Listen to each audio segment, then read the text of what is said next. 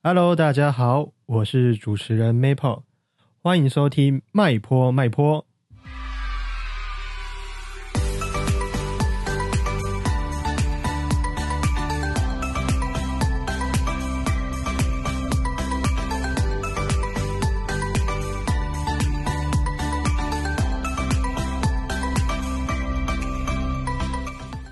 Hello，大家好，我是 Maple。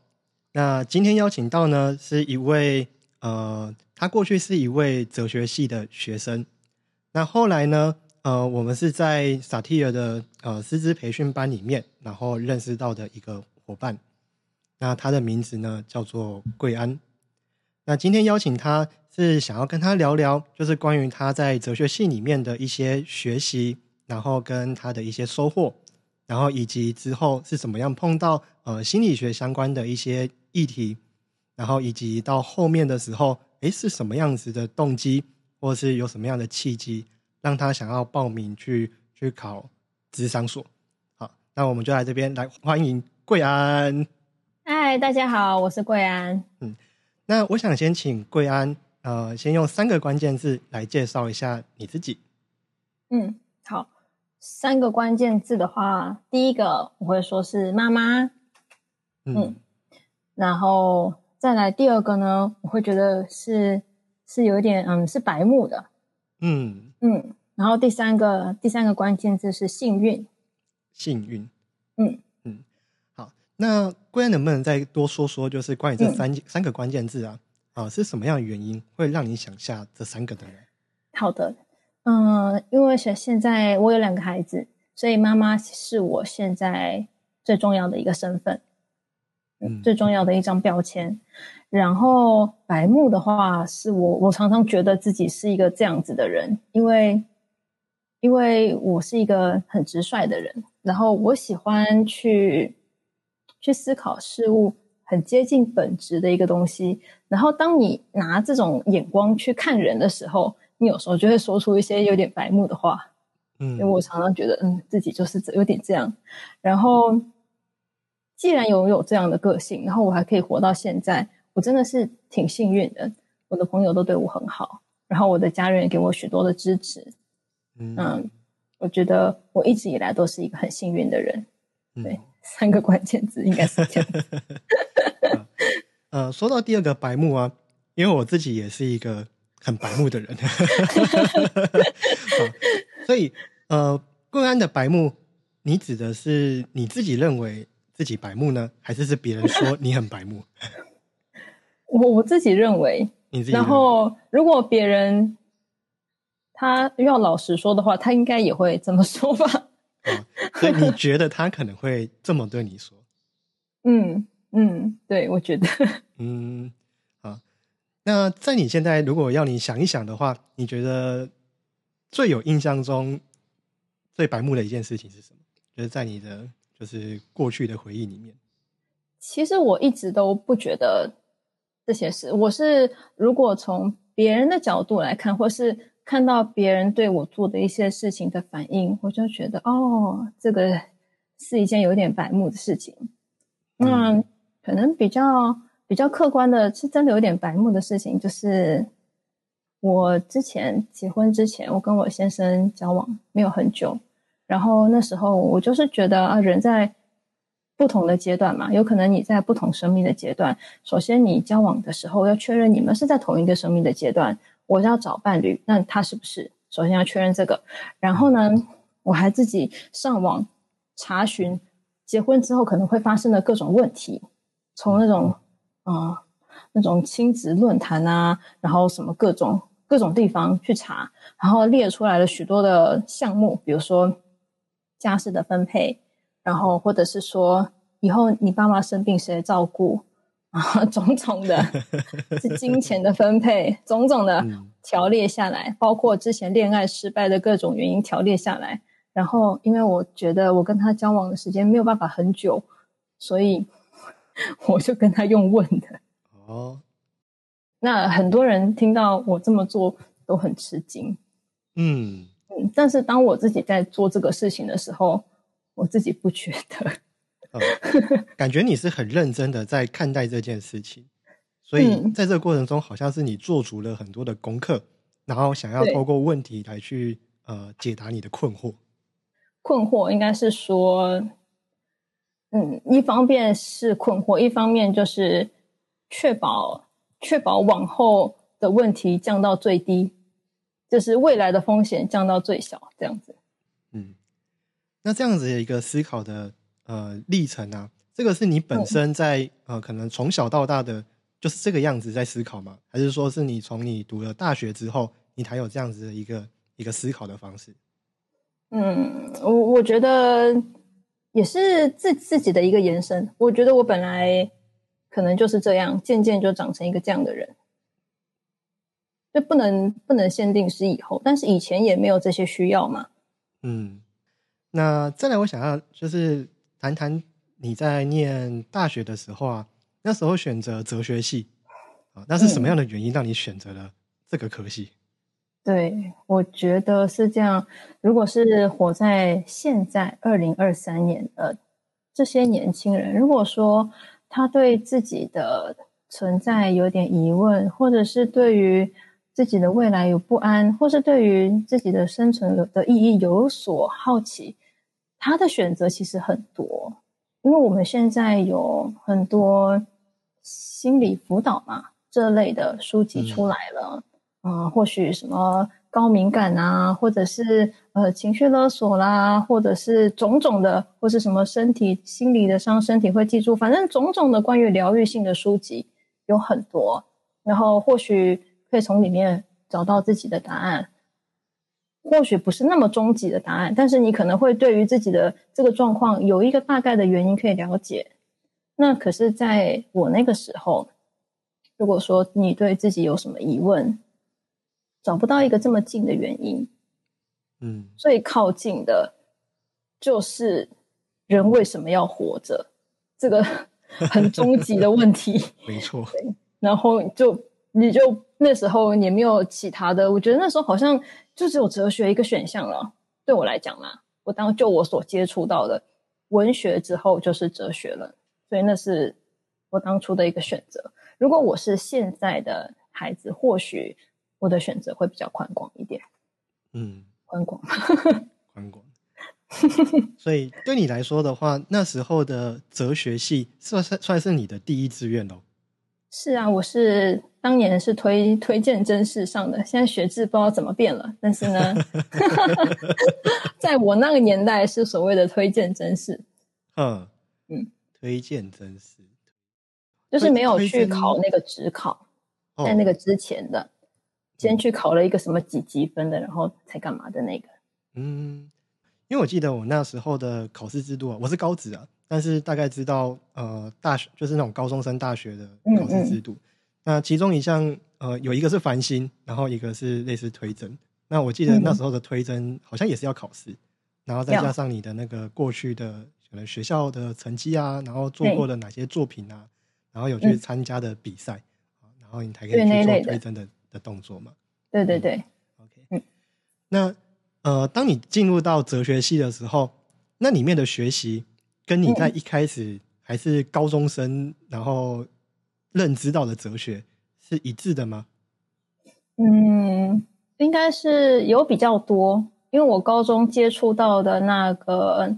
主要是当时流行的存在主义的部分，嗯，然后进学校之后。它就比较延伸嘛，前面的、后面的、东方的、西方的都有讲，所以我觉得认识是比较全面的，嗯，觉得也比较好。嗯，那在哲学系上面，嗯，大致上是在学什么？大致上在学什么？嗯，学那个东方思想史啊，西方哲学史啊，西方就从柏拉图开始，苏格拉底。柏拉图、亚里士多德，然后一直到中世纪，然后到近代哲学的发展，然后还有中国那边的，中国他就会有时候学点老庄，有时候学点佛佛教、佛学，但是就大学部嘛，学的也不会很深，嗯，然后之后就是看学校会开一些什么现象学啊、形上学啊什么的课，这样子，嗯。那这些像是东方东方哲学、西方哲学，呃，因为我记得在在坊间里面的的书，好像也蛮还蛮常看到这一类的的内容。对，好，那它跟在我们学校学习的时候会有什么样子的不同啊？就是你会只学怎么说，你就会有四年的时间，你的生活时间就充满了这些东西。如果以前是在高中好了学校，你会是众多科目里面的小小的一个部分。可是当你在这个系所里面的时候，你会是在很多时间都是在接触这方面的事情，然后或者是尼采啊那些的康德，就就一个一个学期一个学门这样子，嗯，那个接触是比较深的。嗯，因为就我自己。呃，我自己在接触这些哲学的时候，大部分都听到的就是人民，然后可能他的一个经典的呃思想，好，然后就就没有然后了。好，对。然后到后面是呃，有遇到了一个 YouTuber，然后我记得他名字应该是叫超级 Y。啊，那这个这个 YouTuber 呢，他好像也是哲学系啊的的的学生，然后他就会分享一很多像是电影里面呢。然后或者是影集里面，或是书籍里面的一些哲学，啊，然后把它讲的非常的呃有趣。然后在那个时候，我就觉得哇，这个东西跟之前所认知到的内容是完全不一样的的领域。然后也会比较清楚知道说，哎，这些思想他们是怎么来的，就是它的脉络啊，然后他的一些想法，然后他的一些纰漏，就是可能缺失的的地方，然后就变得非常完整。啊，嗯，对。那再来，我好奇的是，呃，大家都会很有很多的疑问，在哲学系的出路。嗯，对啊，说到出路，这就很现实了。但是其实人生不止那一份工作嘛。其实我觉得，我我大学接触哲学系，然后由于我自己是真心喜欢这个的，所以你就会有一群朋友跟你一样。然后你们会具备类似的这方面的算是知识吧，还是什么的？然后你就会聊天，就会有一个出口，然后就是你会交到一些跟你类型很像的朋友。那我觉得这个这就很好。那当然有一些有一些人他是不见得是第一志愿是这这个啦，他有可能是啊，反正联考填了就落点落在这里。嗯，那就会比较友谊就可能没有这么长久，这样子 也不能就反正就是不同调性的人会有这个情况，所以嗯，当然了，这个东西直接的出路是比较少的。但是你如果是做一个你真的想要的事情，你收获的也不只是直接出路的这一条而已。那我后来的同学其实。都还蛮广的，有一些人去去做了艺术，嗯，呃，去弄那个艺术展览啊什么的，然后也有一些人去做电台的摄影，嗯，有一些人后来去读建筑了，然后也有人去做品牌了，那当然也有一些人去考了公务员，做了老师，都有，那他不见得是这么单一的。但是你也变成迫使你不得不去选择一个自己真正愿意的工作。嗯，这段贵安分享起来啊，我感觉的是，就是哲学好像是一个，呃，它比较像是一个精神，或是它是一个一个一个思想。那这个思想呢，它好像还需要有一个呃具体的展现手法，或是呈现方式，能够把这些想法去把它表达出来。啊，像刚有提到说，哎，用艺术的方式去表达，用影片的方式去表达，或是用教育的方式去去表达。嗯，那刚刚这样子想下来啊，我觉得很多人会会卡到的一个迷思，就是在于说，呃，举个例子来讲，像是一个念哲学系的学生，跟一个念资讯工程系的学生，这两个在一开始呃进入到行业里面的时候，哎，好像广义上来说，资讯工程系的学生。他比较容易有一份就是否资讯工程这份工作，对。但哲学好像我还需要绕一点点路，然后去拐弯，我才有办法去做到。哎，在这个那个职位是符合我的想法，然后跟能够去把它展现出我的精神或是我的理念的一种一种方式。嗯嗯，就会变成是我要多走好多，然后很长的一段路的感觉。嗯，还有啦，就是你你可以在大学四年把外文读好，外文哦，英文啊，第二外语啊，那你就可以去做需要外语专长的工作，那种就比较也不太限科系啦。哦，对，那这个就还蛮跨领域的了。对呀、嗯，好，那呃，桂安念完整个哲学之后啊，你觉得这会是你喜欢的吗？就是如果要你再重新选择的话，你会选择什么？嗯，我现在如果重新选，我会选心理啦，嗯因为我会觉得我还是需要更落地一点，但是那是对我而言，其实不一定，每个人的选择不一定。那我到时候念完要出社会的时候，要回来就是做工作的时候，我觉得还蛮痛苦的欸，因为我那个时候大学念的都是后现代的很多，然后你就会常常也不是常常啦，就是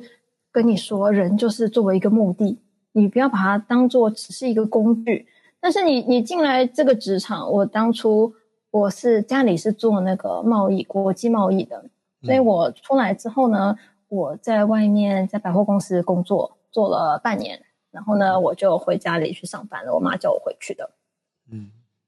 然后那是一个传统产业，谁不是一个螺丝钉啊？你就觉得很抵触啊，就跟你对这个世界的认知，你就觉得很抵触，然后，然后你就会知道，虽然说现实上这样做是困难的，但是你会知道那是更好的，然后，然后就自己的工作的现场。就跟自己当初所学习、所接触、所认可的很违和，所以一开始是觉得很难接受。嗯嗯，那那时候你是怎么样嗯去、去调试的？嗯，我那时候我就是我觉得念哲学也有一个蛮好的，就是说，虽然说我念了那些，然后我觉得那些是我所相信的，也是我认可的，但是。哲学本来就是思想的一个流变嘛，那通常也是这个推翻前一个，或是对它有所补充，所以怎么想也不是固定的。所以我那时候我就决定，那没办法，我现在呢，我的决定是我要留在家里上班工作，那我就不得不去改变自己这些看世界的角度，所以我。毕业进攻进我们家的公司，大概半年左右吧，我就决定，我现在开始呢，哲学书我都不要看了，去看那个呃比较比较跟这个世界有所接轨的，呃那那一类的，然后多看一点成功学的书。嗯，对，就是比较偏商管类的这种。对。看有没有可能，然后把那个脑子的一些东西给它转过来。嗯，刚刚桂安说到了一个呃，我觉得很有趣的点，呃，是指说一开始的思想好像是比较比较比较超前，要到后现代的这样子的的感觉，然后要做一个，哎、嗯，好像还在工业工业革命的那时代，我们每个人还是螺丝钉，好这样的一个历程。好，那这个有趣的点呢、啊，是在于说，因为我有听到一个说法，就是。哲学系的学生，或是他们在在想法上会比较飘，或是比较没有办法接地气啊。嗯嗯，我是觉得啦，就是说你真的接不了地气的，表示你真的读不透啦。因为你你不可能嘛，而而且不过还有啦，就是哲学通常哲学家是看比较远的。嗯，像我们那个年代读后现代，那已经是十几年前的事了。后现代的这个状态，就在这十几年前，呃，十几年的时间里面，逐渐的成型。嗯，它是预示的，嗯，嗯所以嗯，也是有一點吧，多多少。那后来贵安是怎么样子接触到呃心理相关的呃像是领域呢？嗯。对，因为我哲学系念完之后，我就在我们家公司工作了。然后它是一个中小型的家族企业，然后也是我从小到大被父母耳提面命，你以后就是来公司上班，你以后就是来公司上班，就觉得好像是一个不得不去做的事情。然后我也这么去做了。然后我不是说我要 我要把我自己洗脑吗？对，然后再去 活在那个对，我要我要来到我的生活世界，去去做我的事情，然后然后我也做了一个选择，就是我选择我选择不要过一个那么有深度的人生，我要一个觉得快乐的人生，也是一个很现实的。然后我觉得，嗯，对，那我就要拥抱我的现实。结果我发现有点困难，好像就是洗脑也只能洗一半。我做着我的事情，但是我怎么都不喜欢，怎么样都不喜欢。那，但是工作我爸妈做一辈子了，然后我看他们也还也还好啊，好好的。然后也看身边我家亲戚很多也都是开公司的，就觉得哎，人家不都也都经营的好好的吗？为什么我就？不喜欢，没办法，我觉得觉得自己这样不行啊。那一个好好的事业给你，然后你不去接手，然后为什么不喜欢？觉得自己说不过去，所以就在接下来的时间，我一边做我的工作，一面我是想尽办法让自己能够接受这个事业。所谓的接受，就是我真的很希望我对他有所热情。嗯，有所向往，嗯，才能够去开展它，然后，然后就开始了我大概十多年，就是又又又又去努力去做，然后又很很挣扎的一个一个时间，嗯，最后最后也是没什么头绪，我就是每一年都很想离职，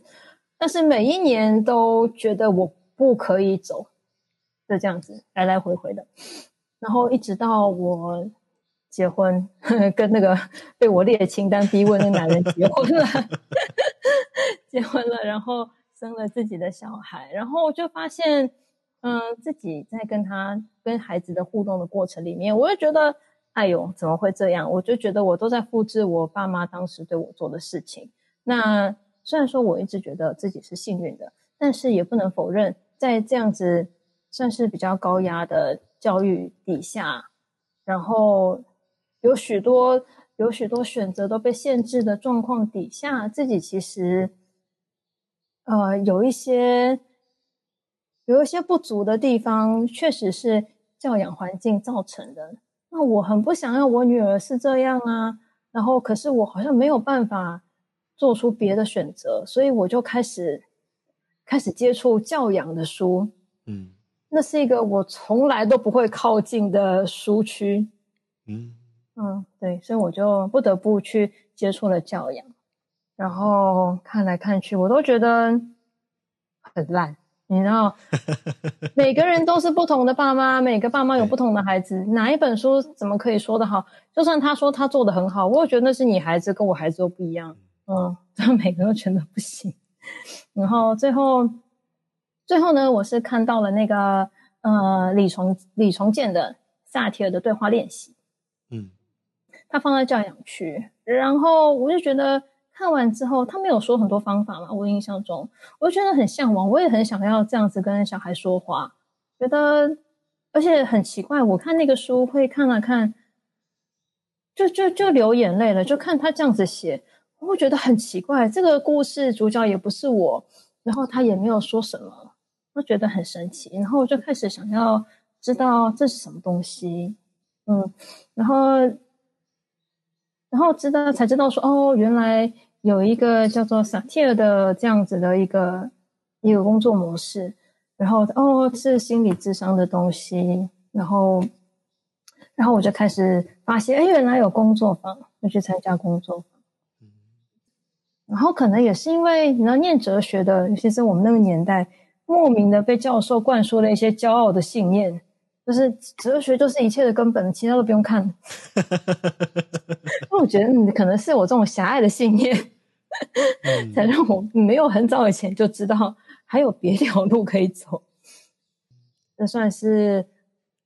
接触到跟智商领域相关的一个起点吧。嗯，但感觉在那个信念呢，就是哲学是所有事情的根本。对，虽然好像听起来就是像桂安所描述的有点狭隘，但好像他也带着你，然后陪你走了很长一段路。嗯，对啊，对。嗯，而且这段路啊，就是虽然刚刚桂安他是很，他是很平平的去分享他的这段的历程啊，但是从他前面所所提到，在那个工作环境底下，就是他会觉得这个环境他不喜欢，然后又自己又没有办法改变，但是我自己又觉得我需要去呃把这件事情做好的那样子的一个环境里面，其实是颇受压力的。嗯，对呀，真的。嗯，那时候固然在这样的历程里面多久啊？十多年了。十多年，这么久？嗯，真的十多年。嗯，对，因为我那时候就觉得，这不能，这是我希望我是想好的，然后证明我是能做到，只是我不要了。我想要这样，我不想要我离开这里，是因为我做不到，或是我做不好。嗯嗯，所以在那个十年的过程中，呃，公安也算是很努力的，想要去证明自己其实是有办法办到的。对，嗯，对，实际上后来也是也是办到了啦，该做的也都也都能做到了。一开始做不到的，比如说去去去谈价钱啊，去跟工厂谈这个交货期啊，然后去跟客人处理客诉啊这些事情。有的没的一大堆，嗯，在这里面呢，就是呃，如果以个性来说的话，我能感受到的，呃，贵安的个性是这里面有点带着倔强，然后有一些不服输，但是有更多的地方，我觉得是任性。那个任性不是说不是说那种我很一意孤行那种任性哦，是那个 resilience 的那个复原力的任性，就是有弹性的意思。对啊，对。所以这本来就是你原始的个性吗？还是说这这其实是你后面呃可能经过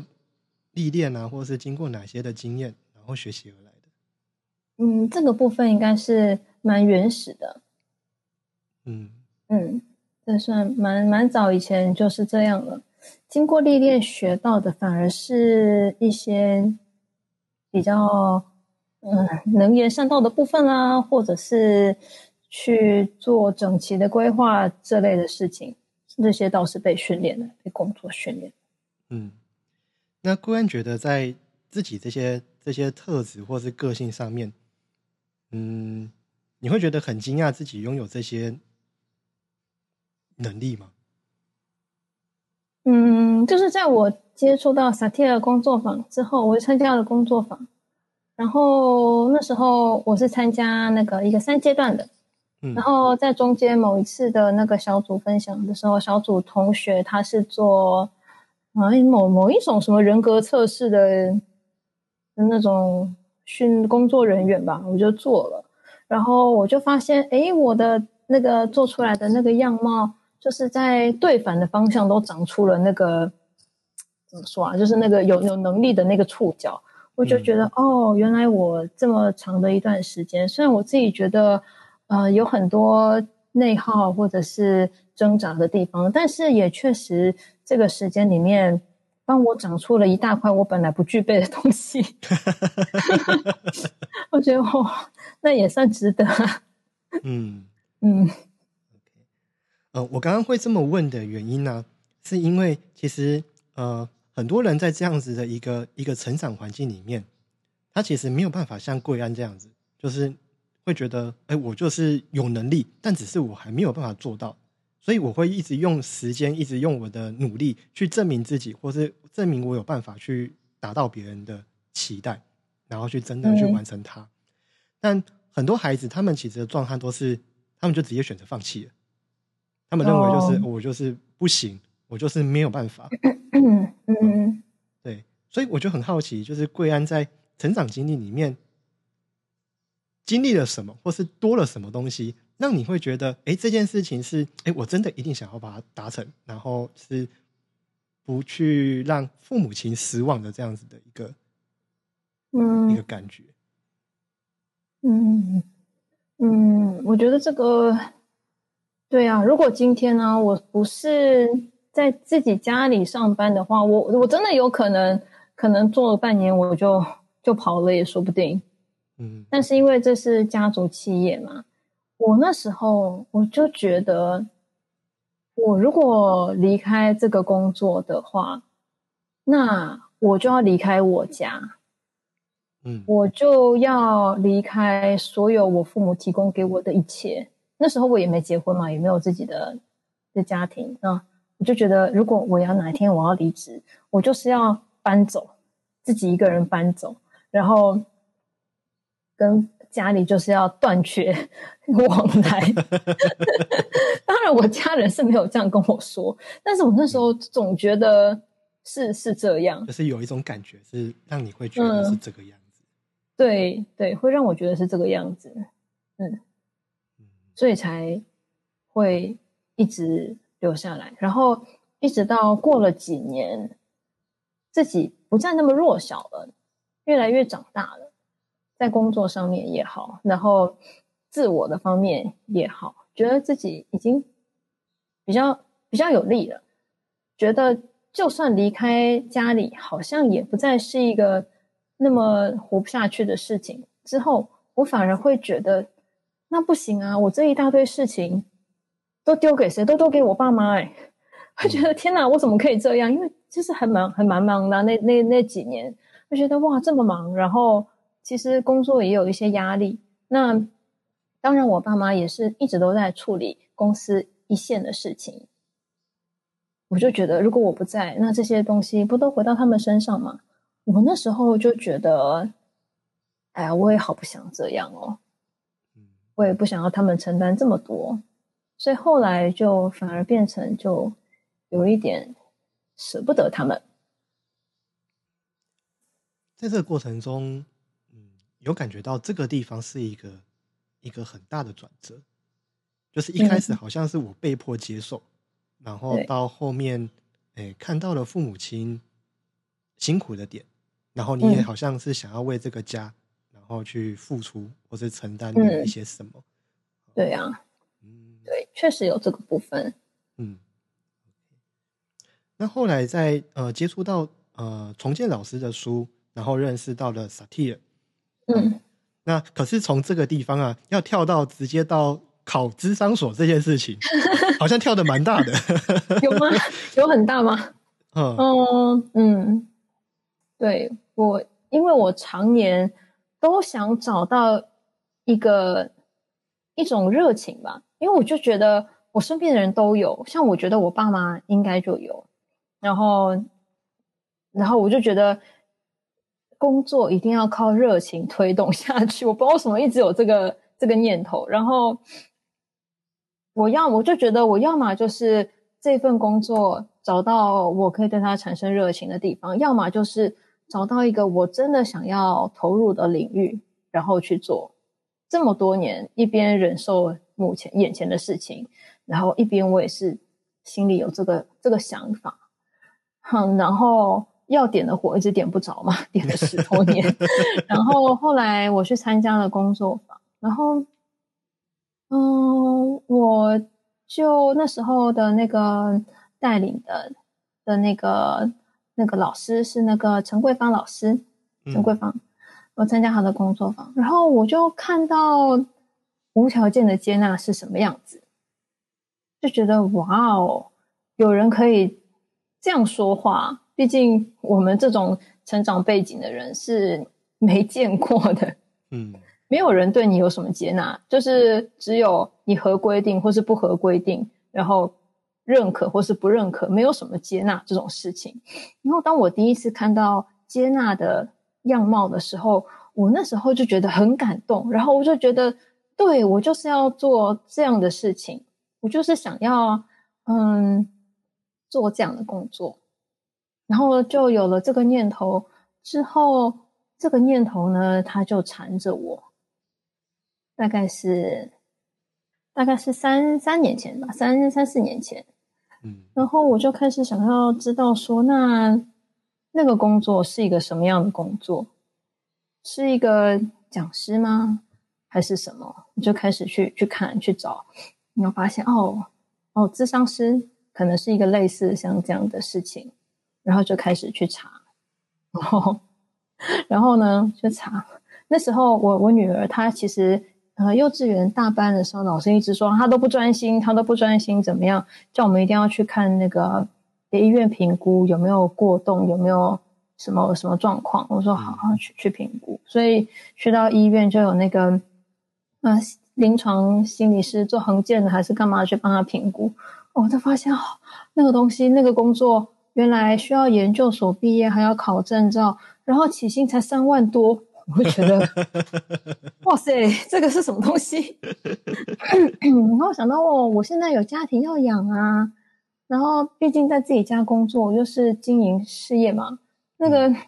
那个薪资当然是还可以的啦，所以就觉得哇，三万多，觉得嗯，这个真的是就需要好好的想一想。所以呢，虽然说那时候觉得很觉得嗯很心动，然后但是看到这个现实面。就觉得嗯，好像有点困难，嗯，就决定嗯，那是不是还是放弃好了？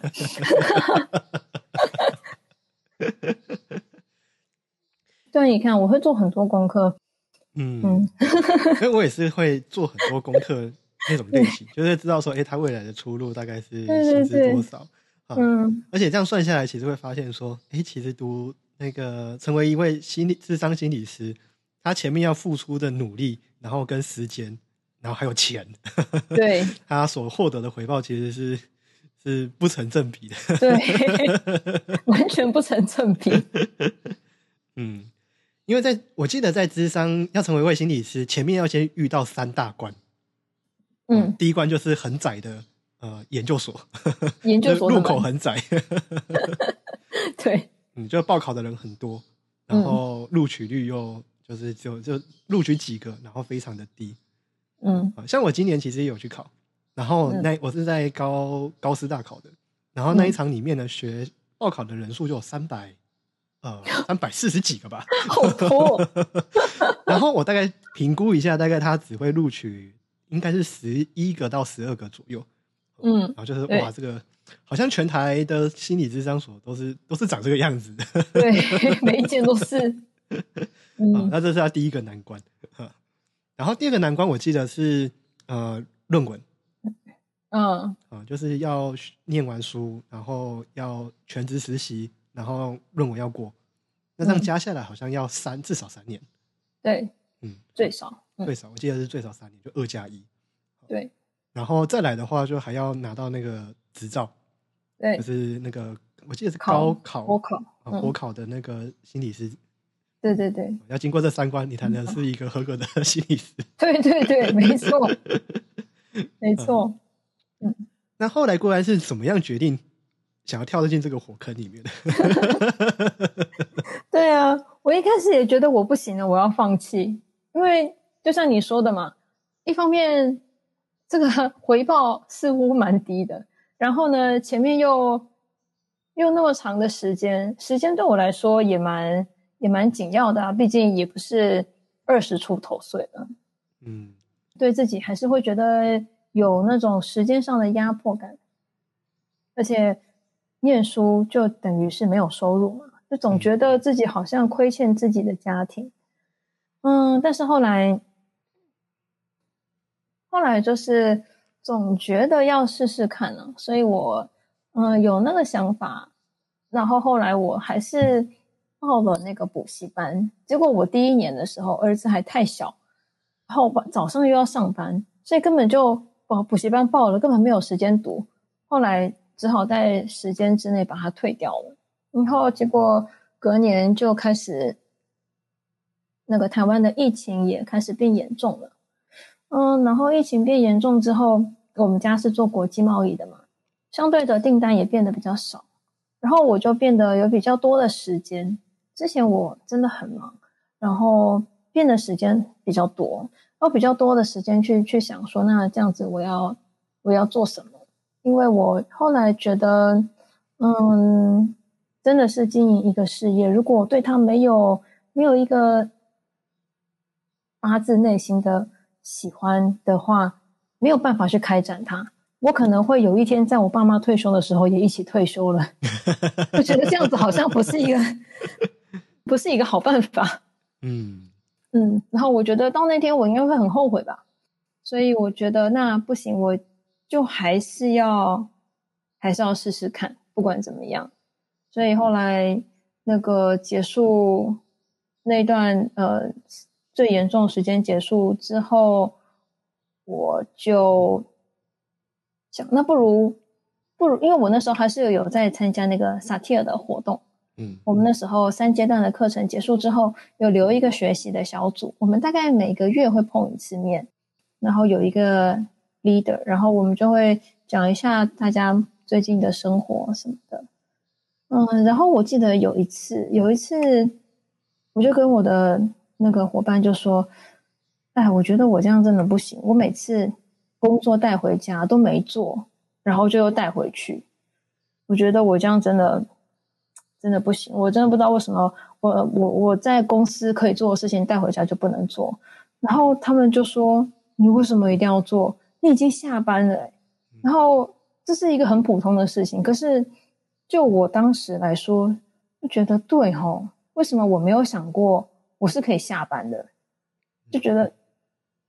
就反正这个事情，我我对我来讲是有一点吃惊的，嗯，然后我才渐渐的可以去正视自己到底到底是喜欢什么，到底什么对我来对我来说是重要的。然后，然后我才就发现，其实我一直都很喜欢对人很有兴趣，然后我一直很喜欢那种可以可以自己钻研的事情。然后我觉得，其实这么长一段时间，我不知道我自己可以做什么。最大的原因是因为我并不认可我自己的某一些面相。那些面相是别人过去说我不可以有的地方，我自己以前也不认可这些，所以我都看不见。那一直到这些年对自己有一些学习之后，我才真的能够承认那一部分的我也是真实的，也是存在的。然后喜好就在那里，爱好就在那里，只是我之前没有去看它。那。越是这样子发现了之后，我对原本的工作就越是没有办法去执行。每一天，只要我进办公室工作一天，虽然都有薪水，但是我都觉得我把时间浪费在这里了，我又多一天死在这个地方了。然后这个情况渐渐让我不能够接受。然后就在那年的年底，我想说，真的是。不行！有一天我走在路上，就忽然一低头，哎呦，怎么会我的衣服滴到了一个鸟屎？我想说，哎，难道是会中吗？上天要跟我讲什么吗？然后呢，我就想，那不然我就去报个推针好了。然后我去报，去我就去做推针，做那个智商所的推针。然后那时候也不知道什么嘛，然后就看。哎，不需要，不需要推荐函的有哪些学校？嗯，然后就自己选了几家不用推荐函的学校，然后就去报名。嗯，对，然后呢，里面还要写什么论小，要写要写研究计划，然后呃自传啊那些自传我还知道，研究计划是什么？那时候根本就完全不晓得，乱写，读书计划乱写。然后一直报到最后一间，最后一间是前面报了几间啊？两三间吧，那当然都不合格。嗯，然后最后一间报的是淡江，那时候已经是第三间了，已经查资料也写到，觉得哦比较有一点心得，知道那些是要我提出什么样的东西，然后就报，然后结果嗯，他还有他有一个面试，然后结果结果出来之后，竟然被取四哎，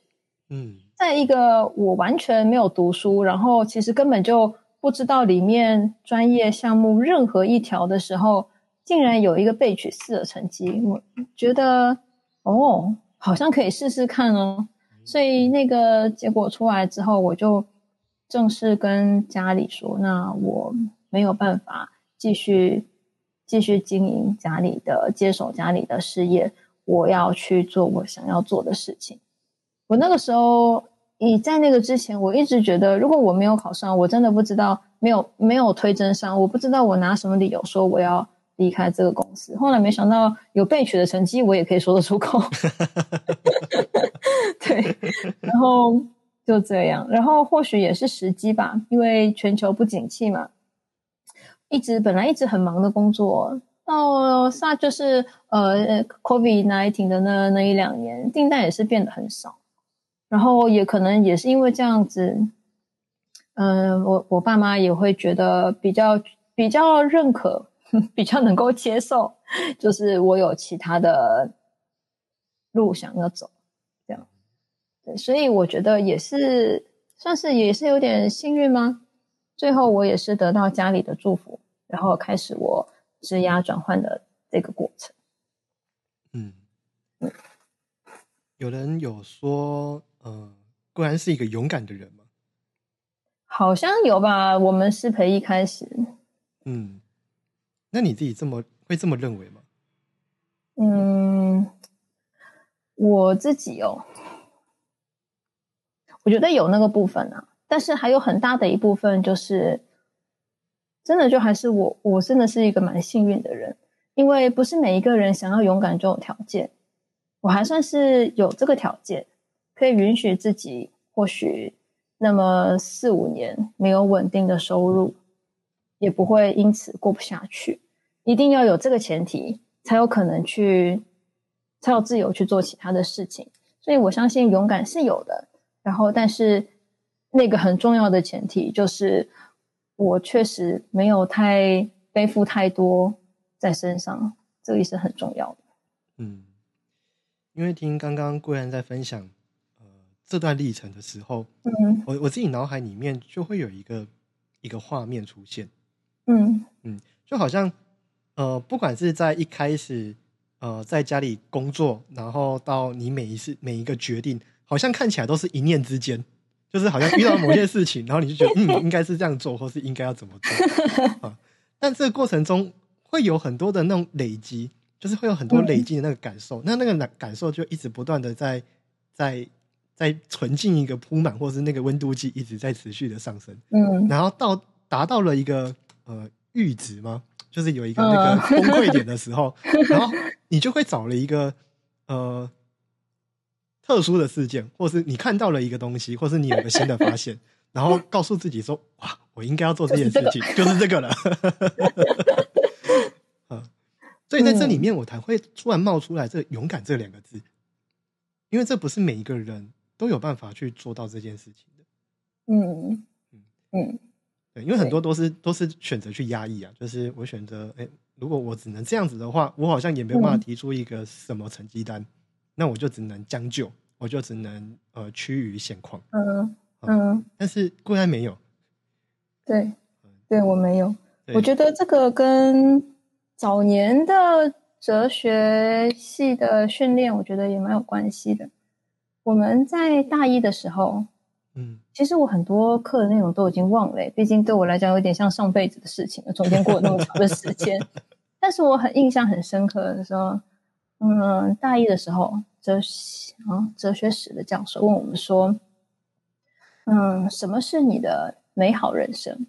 你要怎么定义你的美好人生？嗯，对啊，这个问题就会一直留在我心里。然后，当时候我会有一个想象，毕竟那时候这么年轻，但是这个这个事情都，我觉得会一直没有忘记。然后我觉得哲学训练对一个人来说，就是你会一直记得你是在这个生活中的，然后会一直记得自己的一个主体性，然后。就比较不会被这些呃一些社会上的一些想法，或是呃普遍判断的一些价值就这么的淹没过去。你不会，你会在你还没有办法去挑战它的时候，你会把这些问题都留在心里。然后等到你力量够了，你觉得你可以去挑战它的时候，你就会去挑战它。嗯我觉得好像对我来说是是这样子。嗯。那呃，现在你已经，我我记得你考上了呃职场所嘛，就是经过一年的这样子努力之后，然后考上了嗯职场所。那你对于未来的规划呢？嗯，未来的规划就是尽可能 三年毕业啊，尽可能 还不知道呢。嗯，嗯，你会想要走临床还是走？呃，我是走智商你，想要走智商？在考的时候就已经哦，就已确定，经决定了。对对对，嗯，那呃，我想最后问贵安一个问题，也就是刚刚你提到说在大一课程的时候，然后教授嗯问你们的，就是嗯你觉得呃，对你而言，生命的价值是什么？如果现在再来问你一次呢？嗯，对我来说，就是我现在对我来讲，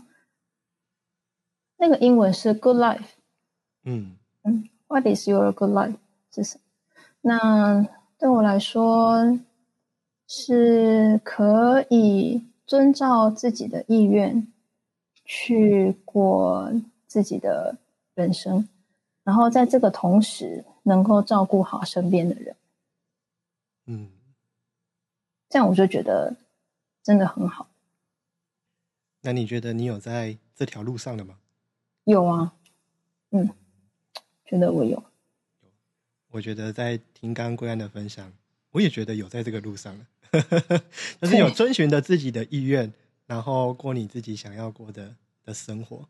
啊，那即便现在没有，也会靠你的呃双手，然后也会透过你走的路，然后慢慢的去去达成你想要。嗯嗯，嗯，对，就是这样。好，那我们这集呢，我们就先到这边。好，那桂安还有没有什么想分享的？嗯，没有，谢谢佳宇今天给我这个机会。呃，说不上是机会了，呃，因为其实呃一开始我跟桂安的认识啊，呃虽然是在师培班，但是我们是在很后面很后面的工作坊的时候，然后才有比较密切的互动，呃，不然像我跟贵安应该都是属于那种角落生物，就在工作坊里面的时候，就是就是缩在旁边，然后就是看着大家在做什么事情。对，那自从那一次聊过之后，我发现哇，在贵安身上其实看到好多的特质，然后这些特质呢是哎我很欣赏，然后也觉得嗯很值得学习的地方，好，所以就想说，哎，那我很想要邀请贵安，然后来到 Podcast 节目里面来聊聊他过去的从哲学啊，然后到呃到现在去读呃智商所的这样子一个历程，好，因为虽然贵安今天用了一个呃很有点像是安稳的一个方式去说出了他这段的历程，好，但是我能感受到就是这个过程中的有很多不容易，然后有很多的呃困境，好然后很多困境可能是我需要自己去想尽办法，然后去去用自己的方式去解决它的，好，那在在我认识的个案里面，他就是有这样子这么多资源的的的能力，然后跟养分去去带他走过这段路。好，所以我很欣赏贵安身上的一个韧性。好那我们就这集就聊到这边喽。好，那我们谢谢贵安，好谢谢，谢谢大家，嗯拜拜拜拜。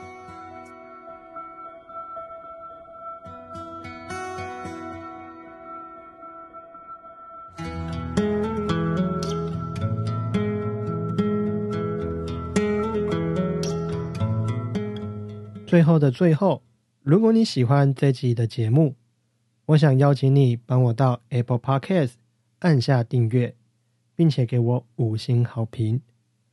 欢迎留言和我分享你的想法，也欢迎你让我知道节目的哪个地方让你听了很有感触。如果能收到你的回馈和祝福，我会非常的开心。那么我们下集见喽，拜拜。